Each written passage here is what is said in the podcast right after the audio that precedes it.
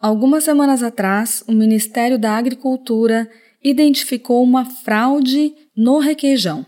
Foi encontrado um ingrediente que não estava identificado nos rótulos, o amido. Esse tipo de irregularidade é considerado uma fraude econômica.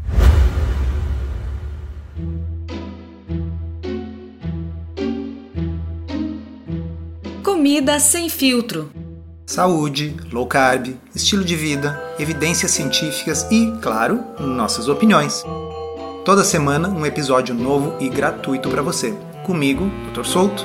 E comigo, Sari Fontana. Para ser avisado a cada novo episódio e receber as referências bibliográficas no seu e-mail, cadastre-se em drsolto.com.br/podcast.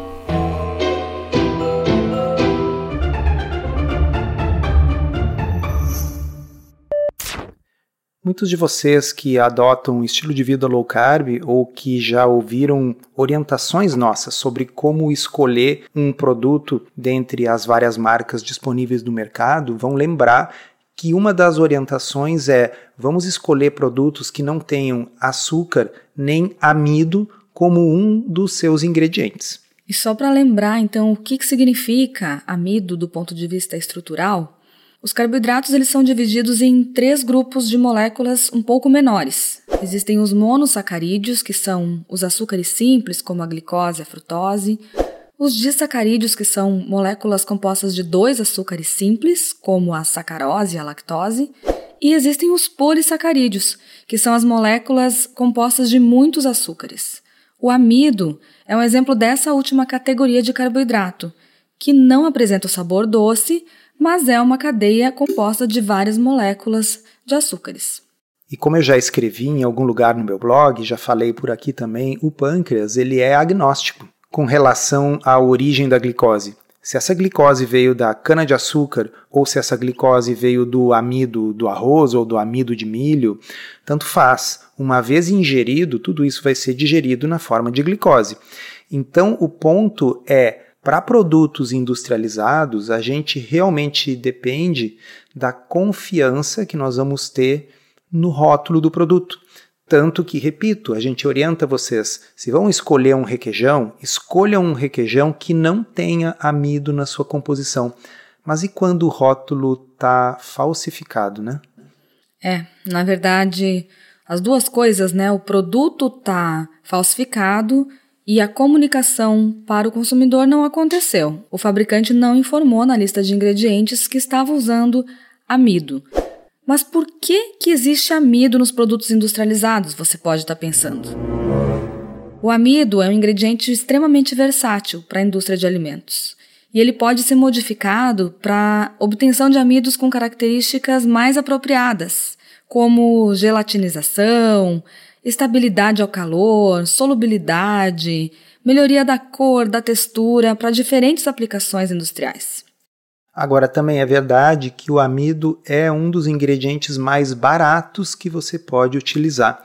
Então, se você pegar uma coisa mais nobre, como proteína, e diluir com amido, você está barateando o produto, mas você também está fraudando a confiança do consumidor, porque, repito, você sempre vai estar tá diluindo com amido algum ingrediente que é mais nobre.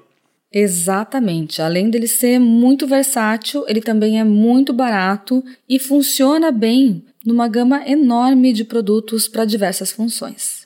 É o equivalente daquele ditado que a gente usa muito no Brasil de puxa vida, chegou muita gente que a gente não estava prevendo, vamos colocar mais água no feijão, que é para render.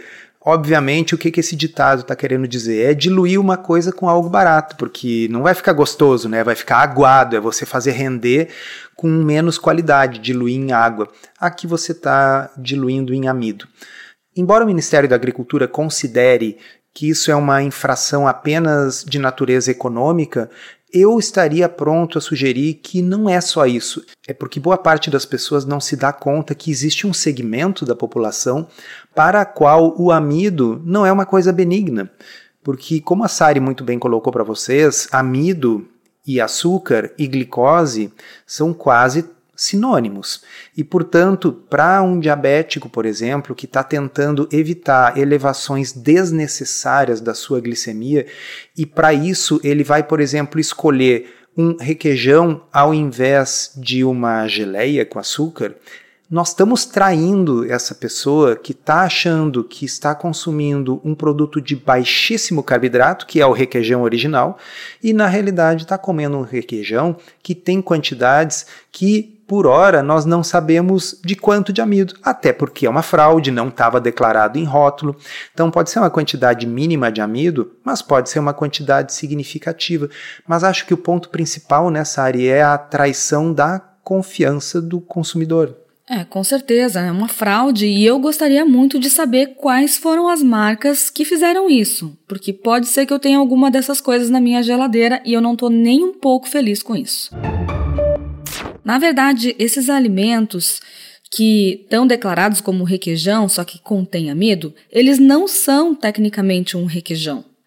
Quando um requeijão tem adição de amido, é obrigatório que a informação da embalagem esteja da seguinte forma: mistura de requeijão e amido, seguindo o regulamento técnico de identidade e qualidade de requeijão. Segundo essa norma, para ser denominado apenas requeijão cremoso, a lista de ingredientes deve estar somente assim: leite ou leite reconstituído, que é a dissolução em água do leite em pó adicionado ou não de gordura láctea. Ou então, creme, manteiga ou gordura anidra de leite, que também é chamada de butter oil. Então, essas são as definições de requeijão cremoso. Agora, se tiver declarado apenas requeijão, a receita deve ser fusão de uma massa de coalhada, dessorada e lavada, obtida por coagulação ácida ou enzimática do leite, com ou sem adição de creme de leite, manteiga e gordura anidra de leite. Vocês estão vendo que não tem nada de amido? Nada. Não é permitido declarar requeijão ou requeijão cremoso e adicionar amido. E pessoal, infelizmente, as fraudes podem ser mais comuns até do que a gente imagina e frequentemente vão acontecer, eu diria que sobretudo indústrias menores, indústrias caseiras que talvez não tenham o mesmo nível de controle e fiscalização das grandes indústrias. E eu vou dar um exemplo recente para vocês. Eu tenho um paciente diabético, começou a fazer low carb, começou a ter uma melhora muito importante do controle da sua glicemia. E como é que eu sei que ele estava tendo essa melhora? Porque ele estava usando o monitor contínuo de glicose, o Libre. E aí ele me mandava os gráficos diários. E aí ele começou a me mandar gráficos que tinham um grande pico de glicose pela manhã. E eu comecei a questioná-lo o que estava acontecendo. Ele estava tomando algum suco verde com maçã e laranja de manhã.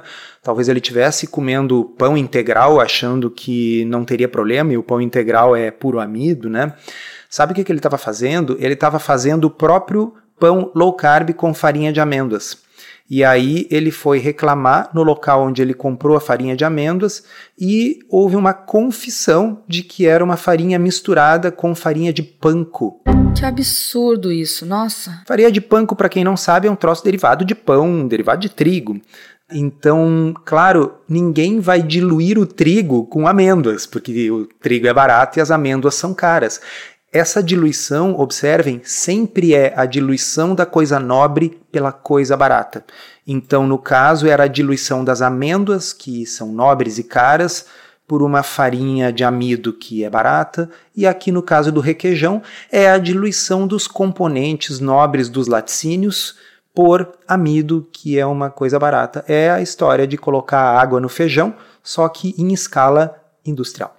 Essa operação do Ministério da Agricultura foi realizada no Ceará, Goiás, Minas Gerais, Pará, Pernambuco, Paraná, Rio Grande do Sul, Santa Catarina e São Paulo. E eles coletaram 180 amostras em 66 estabelecimentos para fazer essa inspeção. Dessas 180 amostras, nove apresentaram a presença de amido, e isso é uma coisa que só pode ser identificada em análises laboratoriais, não é uma coisa que a gente consiga fazer um teste em casa. Esses produtos com amido foram apreendidos e os estabelecimentos sofreram autuação. Só que o Ministério informou que não pode divulgar as marcas, porque o processo ainda segue em andamento. Mas eu também li que o motivo pelo qual eles não estavam divulgando as marcas é porque amido não é considerada uma coisa tóxica, venenosa ou que pudesse ser mais problemática. E isso eu também questiono. É, eu entendo o argumento no sentido, vamos, por exemplo, lembrar de uma fraude do leite que aconteceu anos atrás, em que o leite era diluído com água, mas para tentar fraudar a fiscalização, como a fiscalização media a quantidade de proteína, eles acrescentaram ureia, porque a ureia tem o nitrogênio e o que se mede não é diretamente a proteína, é o nitrogênio. Então, bom, você estava acrescentando uma coisa tóxica que não é comida, que é ureia, para fraudar a fiscalização do leite. Nesse caso aqui, a ideia é, tá, você está acrescentando um outro ingrediente culinário. Não é venenoso consumir amido, mas também não é legal para quem é diabético ou está tentando fazer uma dieta de baixo carboidrato, consumir carboidrato que você não sabe que está lá. E eu costumo dizer que se vocês olharem as diretrizes nutricionais com cuidado, vocês vão ver que, pela visão estranha das diretrizes, amido é talvez a única coisa saudável que se pode comer. Vou defender esse argumento. As diretrizes sugerem que você evite carne vermelha a todo custo. As diretrizes sugerem que você não consuma açúcar adicionado, o que eu concordo. As diretrizes sugerem que você não consuma sódio. As diretrizes sugerem que você não consuma gorduras e diminua drasticamente as gorduras saturadas. Qual é a única coisa que as diretrizes não reclamam mesmo? Frutas, vegetais e amido. Querem uma prova disso? Se vocês pegarem um produto que seja puro amido. Digamos que é um salgadinho feito de 98% amido de milho, e aí tem ali um, um sabor artificial, sal e um aroma artificial. Esse salgadinho não terá nenhuma lupa se ele não tiver sal demais. Por quê? Porque ele não tem açúcar adicionado, porque ele não terá gordura saturada, porque ele é assado e não é frito e não tem grande quantidade de gordura, ele pode ser 100% amido. Então a ironia das ironias é que realmente, se você for ver pela legislação, é uma fraude do ponto de vista econômico, porque o consumidor está levando gato por lebre, ele acha que é requeijão puro, mas está diluído com amido, mas não é considerado um problema de saúde, porque afinal foi diluído com a coisa que é considerada e eu estou sendo irônico aqui, a mais saudável de todas, amido puro, que nada mais é do que pura glicose. Essas diretrizes precisam urgentemente de reforma, né, pessoal? Se você quer aprender a fazer low carb de um jeito certo, que funciona e sem loucuras, considere se inscrever no Podcurso. É um curso todo em áudio em que a gente responde de forma prática as 50 principais dúvidas sobre o assunto. São mais de 25 horas de conteúdo para você ouvir quando quiser com a gente e convidados especiais. Você pode conhecer os detalhes acessando drsolto.com.br barra podcurso. Esse tipo de fraude me deixa muito incomodada. Vocês sabem que eu incentivo todo mundo a ler os rótulos dos alimentos, a confiar nas informações do rótulo, que normalmente é o que acontece. No geral, essas informações estão corretas. Mas quando elas não estão, a gente perde o nosso poder de escolha. A gente não consegue mais fazer uma escolha informada e consciente se aquilo que está dentro do potinho não corresponde ao que está escrito no rótulo. O rótulo é a principal forma de comunicação entre o estabelecimento, o fornecedor e o cliente, o consumidor. Se isso não está claro, se isso não está refletindo o que realmente contém o produto, eu considero roubo, eu considero enganação. E gostaria muito de saber quais são essas marcas para nunca mais comprar nada que elas produzem, porque eu perdi a confiança. É, e observem assim o fato de que não foi veneno de rato que foi acrescentado na fórmula do requeijão, não significa então que a gente não devesse se tornar público e fazer um episódio do podcast sobre isso. Porque se você começa a tolerar falsidades pequenas, entre aspas, no rótulo, porque afinal elas não vão de fato afetar a saúde das pessoas, Deixa eu só abrir um parênteses aqui, porque na verdade a gente nem sabe se essa fraude foi pequena ou se foi grande. A gente não sabe se eles deixaram de usar um leite integral para usar um leite desnatado e substituir essa característica que é conferida pela gordura do leite pelo amido. Talvez tenham sido adicionadas grandes quantidades de amido, que possam até impactar mesmo a glicemia de um diabético. Não sabemos. É, de fato, pode até ser uma fraude maior, mas eu acho que a gente não deve tolerar nem que fosse pequena, porque se você abre essa porteira, se você diz assim, tá, nós vamos deixar passar porque é, é, é, uma coisa pouca, como eu disse assim, não é veneno de rato, as pessoas não vão morrer por causa disso, pode ter certeza que daqui a pouco os produtos vão estar tá tão alterados, tão deturpados, tão adulterados, que realmente a saúde de todos nós vai estar tá em risco. Então é importante que a fiscalização seja rígida e a gente deve sim dá preferência para aquelas marcas, e acho que ao fim e ao cabo nós ainda vamos saber quem são essas marcas quando o processo administrativo tiver encerrado, né? E o direito de defesa das empresas, enfim, testes e contraprovas. Acho que é importante que a gente escolha marcas sérias que não tenham histórico de fraude, né? Porque senão acaba que nem aquele meu paciente que está comprando farinha de amêndoas, está tendo um baita pico de glicemia, está gastando caro para fazer um pão low carb e descobre que tem farinha de trigo misturada na sua farinha de amêndoas. E eu imagino que você deva estar tá se perguntando como é que eu vou saber agora em que marca confiar. Realmente é difícil. Se a gente não tiver monitorando a glicemia, não tiver um comparativo, um histórico, a gente fica no escuro mesmo. Mas uma dica ou uma pista que a gente tem na hora de escolher é o preço. Porque, como a gente falou, não tem muita mágica. Se o produto for muito barato, muito mais barato que outros da mesma categoria, Alguma coisa estranha tem ali, porque a conta não vai fechar para o fabricante. Então, principalmente para esses produtos lácteos, abre o olho e desconfie se for um preço muito fora da curva. E ainda sobre esse assunto, eu vou ler aqui um trechinho, um parágrafo que eu escrevi no manual Decifrando Rótulos lá em 2019, 2020, sobre amido e amido modificado. Abre aspas.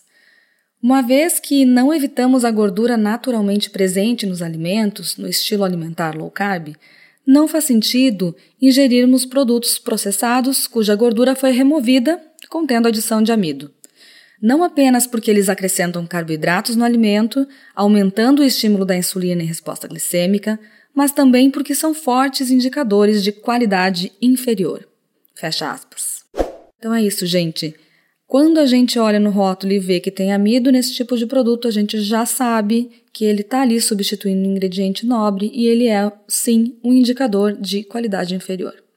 E pessoal, quem quiser aprender a não cair em pegadinhas e a interpretar corretamente os rótulos, não deixe de assinar o Substack da Sari. É uma newsletter que chega toda semana no seu e-mail e você tem acesso em sarifontana.substack.com a gente vai deixar o link aqui na descrição desse episódio para quem quiser dar uma olhadinha. Já tem bastante conteúdo lá.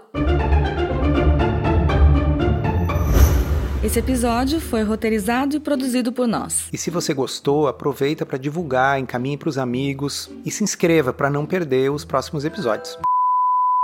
As informações contidas neste podcast são apenas para fins informativos e podem não ser apropriadas ou aplicáveis às suas circunstâncias individuais.